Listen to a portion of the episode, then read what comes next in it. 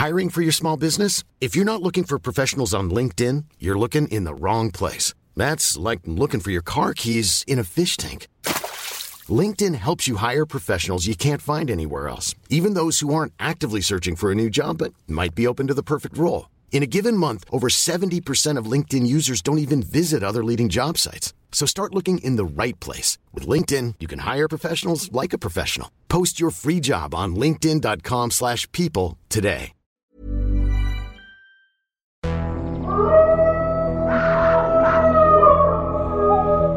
Bienvenue dans Nous les vivants, une série de podcasts de l'Obs consacrée, comme son nom l'indique, au règne du vivant, de tout le vivant, les animaux et les plantes, à l'heure où l'on commence à comprendre, nous humains, qu'il n'existe pas de réelle séparation entre eux et nous. Pour évoquer ce foisonnement, je suis en compagnie de Laurent Tillon, qui est naturaliste à l'Office national des forêts et grand spécialiste du vivant. Cette semaine, nous nous penchons sur ce monument de la forêt qui s'appelle le chêne. Dans le premier épisode de Nous les vivants, on s'était intéressé à la manière dont le chêne communique avec tous ceux qui l'entourent. Cette semaine, nous allons nous pencher sur la manière dont il fait la guerre. Oui, la guerre. Parce que ce qui est drôle, c'est que pour le promeneur, une forêt paraît toujours un lieu d'une grande quiétude. Mais en fait, c'est un véritable champ de bataille dont les protagonistes sont bien sûr les arbres, mais aussi les buissons, les champignons, les chenilles, les fourmis, les rongeurs, les oiseaux. Dans une forêt, tout le monde s'attaque, tout le monde se défend, et vous verrez, le chêne n'est pas le dernier à rendre les coups quand c'est nécessaire. Pour parler de cette guerre silencieuse, silencieuse pour nous, nous autres, les humains, j'ai le plaisir d'accueillir Laurent Tillon. Bonjour Laurent. Bonjour Arnaud. Laurent, vous êtes responsable biodiversité à l'Office national des forêts et auteur d'un très beau livre publié chez Actes Sud qui s'appelle Être un chêne et qui nous fait partager l'existence au quotidien d'un chêne qui s'appelle Quercus. La première question qu'on a envie de vous poser, Laurent, c'est qui aurait cette idée folle d'attaquer un chêne? C'est gros un chêne.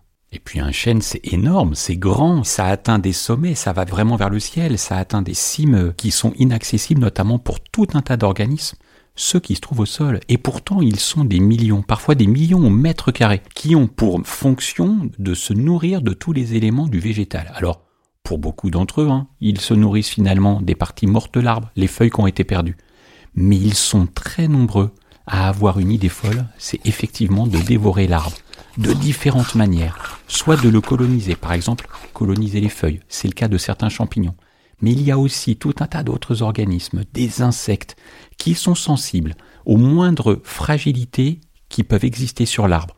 Puis il y a aussi tous les autres organismes, notamment ce qu'on appelle les suceurs de sève, ceux qui ont un rostre, c'est-à-dire une petite bouche en pointe, un peu comme une aiguille, capable de percer les nervures sur les feuilles pour aller pomper la sève, voire pour certains d'entre eux, de percer l'écorce de l'arbre pour aller soutirer un petit peu de sève dans les vaisseaux conducteurs, dans le tronc. Et puis il y a encore tout un tas d'autres organismes qui sont capables de détecter qu'une branche est tombée et qu'il y a ici une ouverture, là pourquoi pas une fragilité, qui va pouvoir être exploitée pour atteindre le bois, l'intérieur de l'arbre et ainsi le corrompre de l'intérieur. Et ils sont nombreux ces organismes, comme je le disais.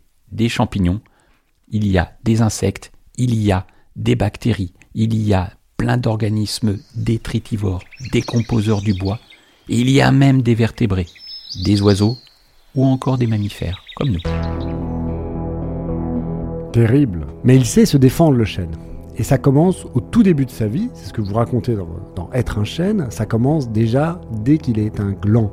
Tout petit être qui vient de tomber de l'arbre parent, qui se retrouve sur l'humus de la forêt déjà il est amené à se défendre. Faut se mettre à la place de du gland.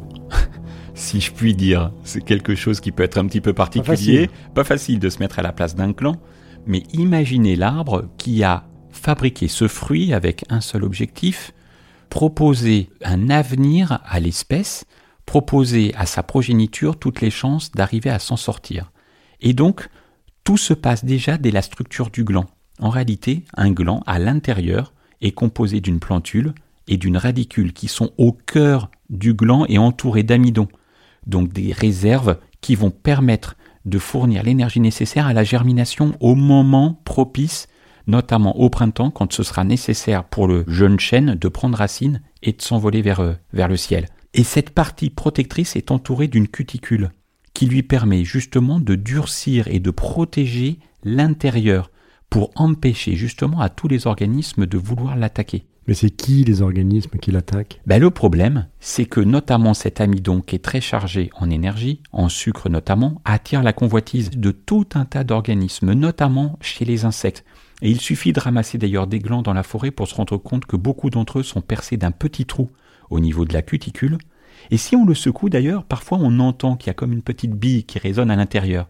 Généralement c'est mauvais signe. Ça veut dire que tout l'amidon a été dévoré et que du coup l'intérieur du gland est quasiment vide. Mais il n'y a pas que les insectes en réalité qui peuvent consommer l'amidon. Il y a plein d'autres organismes qui en sont friands. Notamment, il y a des mammifères, les sangliers. Les sangliers adorent les glands. Les mulots, les mulots et puis les autres rongeurs de la forêt, les écureuils par exemple, adorent les glands parce qu'ils sont chargés en réserve. Et ces organismes-là, parfois, cueillent les glands, soit ils les dévorent sur place, soit ils les emmènent pour se faire des réserves pour l'hiver suivant. Mais en même temps, cette cuticule, on le voit bien, elle est quand même suffisamment fragile pour permettre à certains organismes de s'insérer à l'intérieur. Alors, en fonction du chêne, en fonction de la puissance qu'il avait pour produire certaines molécules qui vont encore plus compliquer la vie de ceux qui veulent manger les glands, le chêne parent, celui qui a fabriqué le gland, va en plus de la cuticule doter le gland de tanins, des molécules très dures qui empêche la bonne digestion et qui limite la capacité à perforer la cuticule. il y a enfin une dernière stratégie.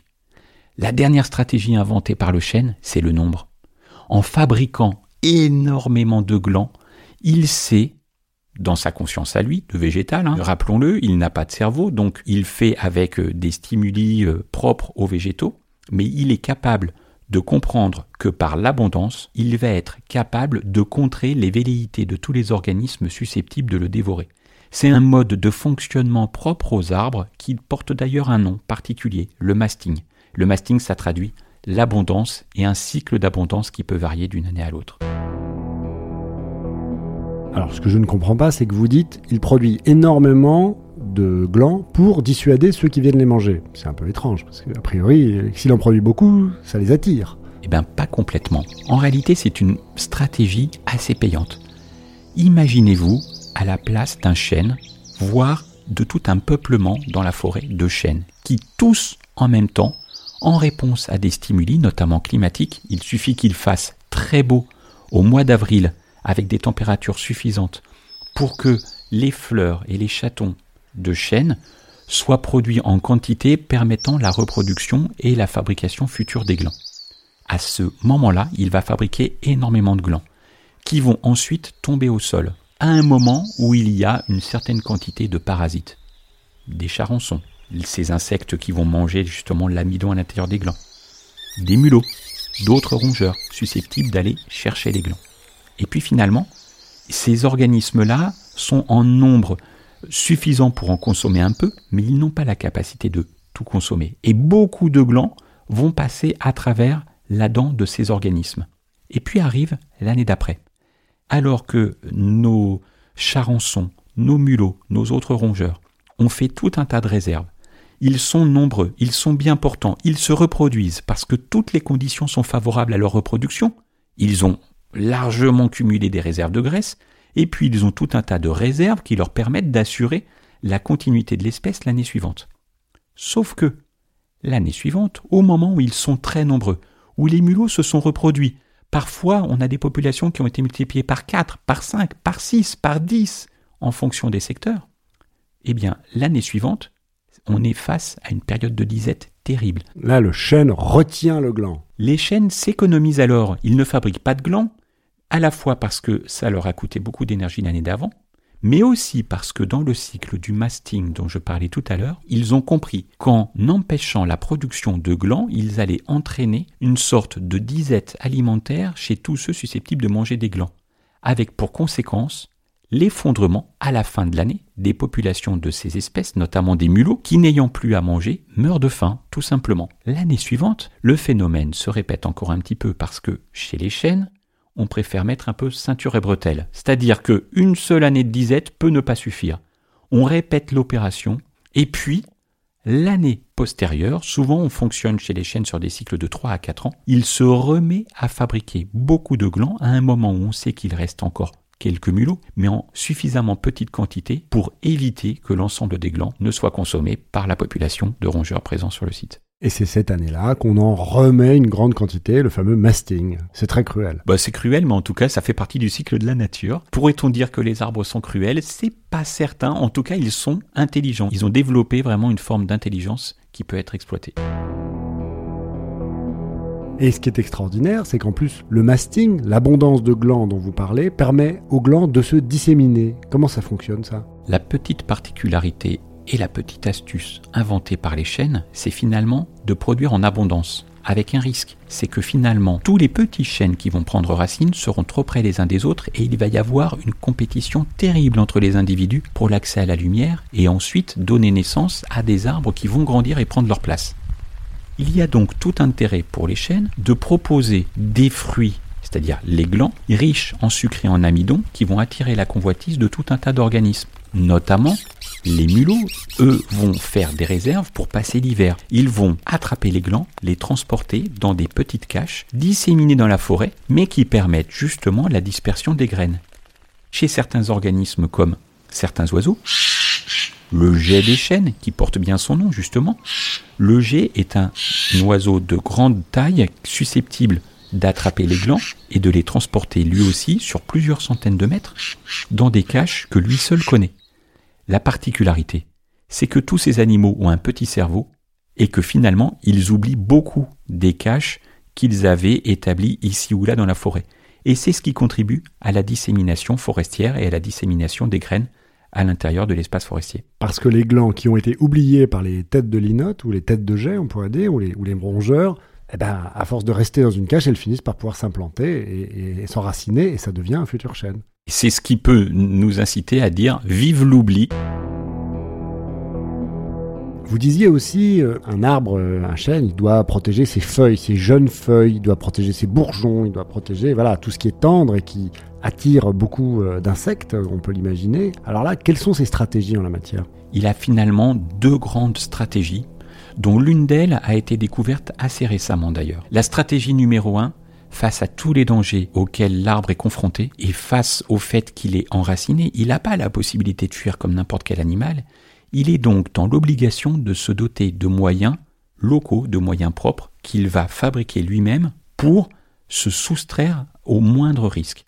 Et pour ça, ça passe par la fabrication de molécules de défense, en particulier des tanins. Les tanins sont des molécules très lourdes, sont des molécules très dures. Pour vous donner un petit exemple, quand une feuille commence à se faire grignoter, les cellules photosensibles et les cellules sensibles au grignotage savent détecter la faiblesse qui est en train de se produire et transmettre une information au reste de la feuille pour qu'elle commence tout de suite à fabriquer des tanins qui vont limiter la possibilité à la chenille ou à l'organisme en train de le dévorer bah, de bien digérer les molécules et les cellules de feuilles. Ça, c'est un premier élément. D'ailleurs, dans certains cas, ça va même jusqu'à la capacité pour la feuille de changer un peu la concentration en phosphore ou en azote. Ces atomes deviennent alors des sortes de poisons qui limitent la croissance de la chenille, par exemple, qui attaque la feuille. Donc c'est vraiment un mode de fonctionnement très particulier qui assure la défense de l'arbre. Est-ce que Quercus a d'autres méthodes pour se débarrasser comme ça des, insectes ravageurs? Il y a une autre stratégie développée par les arbres. Imaginez-vous, au printemps, vous êtes en pleine forêt en train de vous promener, la plupart des arbres ont débourré, c'est-à-dire que les feuilles sont sorties après l'éclatement des bourgeons, c'est ce qu'on appelle le débourrement, le moment de la fabrication des feuilles. Pourtant, en regardant vers les cimes, vous constatez que quelques arbres n'ont pas encore développé leurs feuilles, ils n'ont pas encore débourré. Pourquoi? On s'est rendu compte que certains arbres arriver à garder en mémoire, alors dans leur mémoire de végétal encore une fois, la trace de la présence passée d'herbivorie intense. Faut imaginer, hein, les très très bonnes années, on peut compter jusqu'à un million de chenilles à l'hectare, toute espèce de papillons qui mangent les feuilles des arbres confondues. C'est considérable, c'est énorme, jusqu'à 8 tonnes de chenilles à l'hectare. Incroyable. Donc faut imaginer la difficulté pour les arbres de s'en sortir dans ces conditions-là. Eh bien certains ont été fortement fragilisés, ont dû puiser dans leurs réserves et ont inscrit dans leur gène la mémoire de cet événement. Pour contrer l'action des chenilles, ils vont débourrer, donc sortir leurs feuilles, avec un temps de retard, jusqu'à 3 à 4 semaines. En réalité, c'est une stratégie qui vise à affamer les chenilles. Au moment où les chenilles sortent, elles vont vers le bourgeon, mais le bourgeon est protégé par une petite cire qui rend le cœur du bourgeon totalement inatteignable par la petite chenille. La petite chenille change de bourgeon, et puis au final, elle s'épuise, elle n'a pas de nourriture, et elle meurt. Alors ok, l'arbre finalement a 3 à 4 semaines de retard pour produire ensuite la photosynthèse et tous les sucres qui vont lui être nécessaires pour faire les réserves, pour construire des tissus, pour fabriquer du bois. Mais en même temps, il n'a plus à puiser dans ses réserves toute l'énergie qui lui est nécessaire pour fabriquer une deuxième vague de feuilles en cas de présence de chenilles tordeuses vertes du chêne. Et est-ce que l'arbre, quand il est attaqué, il a besoin de le faire savoir un peu? Il a un, un, besoin très fort à partir du moment où il commence à être attaqué de prévenir en même temps les autres voisins, les autres arbres qui sont susceptibles d'être attaqués. Pourquoi? Parce que collectivement, à partir du moment où on est capable de lutter face à un organisme qui s'attaque au bois, aux feuilles, on peut l'affamer, on peut entraîner des systèmes qui vont empêcher la dispersion de ces espèces. Et pour ça, notre arbre fabrique à la fois les tanins qui vont durcir les tissus, mais il va aussi fabriquer tout un tas de molécules volatiles qui vont se disperser dans l'air, des terpènes, des alcaloïdes, des huiles essentielles. L'ensemble de ces molécules d'ailleurs qu'on réunit sous un, sigle communs, qu'on appelle les phytoncides, se dispersent dans l'air. Et en fonction de chacune de ces molécules, les tissus voisins, les branches voisines, les arbres voisins sont capables de traduire cette molécule par un message précis. Attention, attaque de tordeuse verte du chêne. Attention, attaque de tel coléoptère suceur de sève. Et donc, tous les autres tissus qui captent cette information sont capables de fabriquer tout de suite les tissus qui vont les rendre beaucoup plus performants et résistants face à cette attaque quand elle leur arrivera dessus. Par exemple, à nouveau la fabrication de tanins qui vont durcir la feuille face à l'herbivorie d'une chenille susceptible de continuer à se déplacer et d'aller sur la branche voisine. Il y a quelque chose quand même de très particulier. Pourquoi est-ce qu'ils ont tellement besoin de se protéger de ces attaques? Parce qu'un chêne, c'est très trop gros, très massif. Les insectes, même s'ils sont très nombreux, ils sont quand même minuscules. Est-ce que vraiment les insectes peuvent euh, euh, vraiment l'endommager? C'est vraiment une attaque euh, qui peut lui coûter la vie? À un moment, la masse d'insectes peut être telle que l'arbre va être obligé de développer des systèmes de défense pour vraiment se protéger. Je vais vous donner juste un chiffre qui donne complètement le tournis. 17 millions. 17 millions, c'est le nombre d'insectes qu'on peut rencontrer dans les vieilles chênées dans l'ouest de l'Europe, donc dans nos chênées. 17 millions d'insectes dont beaucoup peuvent causer des problèmes aux arbres. Les conséquences des attaques peuvent être terribles. Certains sont spécialisés par exemple dans la dégradation du bois. Il suffit qu'ils captent la moindre molécule de détresse d'un arbre pour commencer à mettre les antennes vers le haut, par les antennes, car c'est là que ça se situe pour les insectes, détecter les molécules qui vont leur signaler la faiblesse d'un arbre pour remonter le flux de cette molécule qui va les amener jusqu'à l'arbre en question. Puis en fonction de la fragilité à laquelle l'arbre a été exposé, d'aller sur cette fragilité, pourquoi pas une branche justement qui est morte, qui est tombée, qui a offert une brèche accessible pour les insectes décomposeurs du bois et ainsi pondre à cet endroit pour que ensuite la larve de cet insecte se développe en dévorant l'arbre de l'intérieur. Si l'arbre ne développe pas des systèmes qui lui permettent de se protéger, soit des tissus de recouvrement, soit des molécules qui vont durcir son bois, alors il est soumis au risque à un moment d'être dévoré de l'intérieur. Et c'est pour ça qu'il a développé tout un tas de systèmes qui lui permettent de se débarrasser de tous les parasites qui, à son échelle, sont susceptibles de lui poser un problème. Question toute bête, mais pourquoi c'est si important pour lui de préserver ses feuilles, ses bourgeons, ses fleurs, etc. Il pourrait effectivement en donner euh, un petit peu à la nature. Est-ce que c'est si important pour lui de les préserver? C'est la feuille qui détient l'avenir de l'arbre en tant que production de tous les sucres, de production de toutes les molécules qui vont lui servir d'infirmerie, de système de contre-mesure, d'attaque, de défense, de nourriture. En fait, la feuille est le siège de l'usine chimique qu'on appelle le chloroplaste. Le chloroplaste, c'est quoi? C'est un organite qui est au cœur de chacune des cellules et c'est ça qui donne euh, la photosynthèse et qui permet la fabrication autant des sucres que des tanins, que des molécules de défense, des molécules d'attaque, des molécules d'infirmerie et donc qui vont permettre la survie de l'arbre mais aussi son grossissement et son accroissement. Et c'est en ça que notre arbre a l'obligation impérative de mettre tout ce qu'il peut mettre comme énergie pour protéger les tissus ultra vivants que sont les bourgeons, les feuilles, les chatons, les fleurs de l'arbre en tant qu'être vivant qui doit continuer à bénéficier de la lumière pour grandir et grossir. Voilà pourquoi il ne faut pas chercher des crosses aux chênes. Merci Laurent. Merci Arnaud.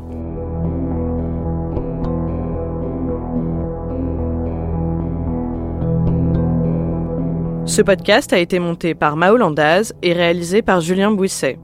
Musique Slip of the Tongue, direction éditoriale Mathieu Aron.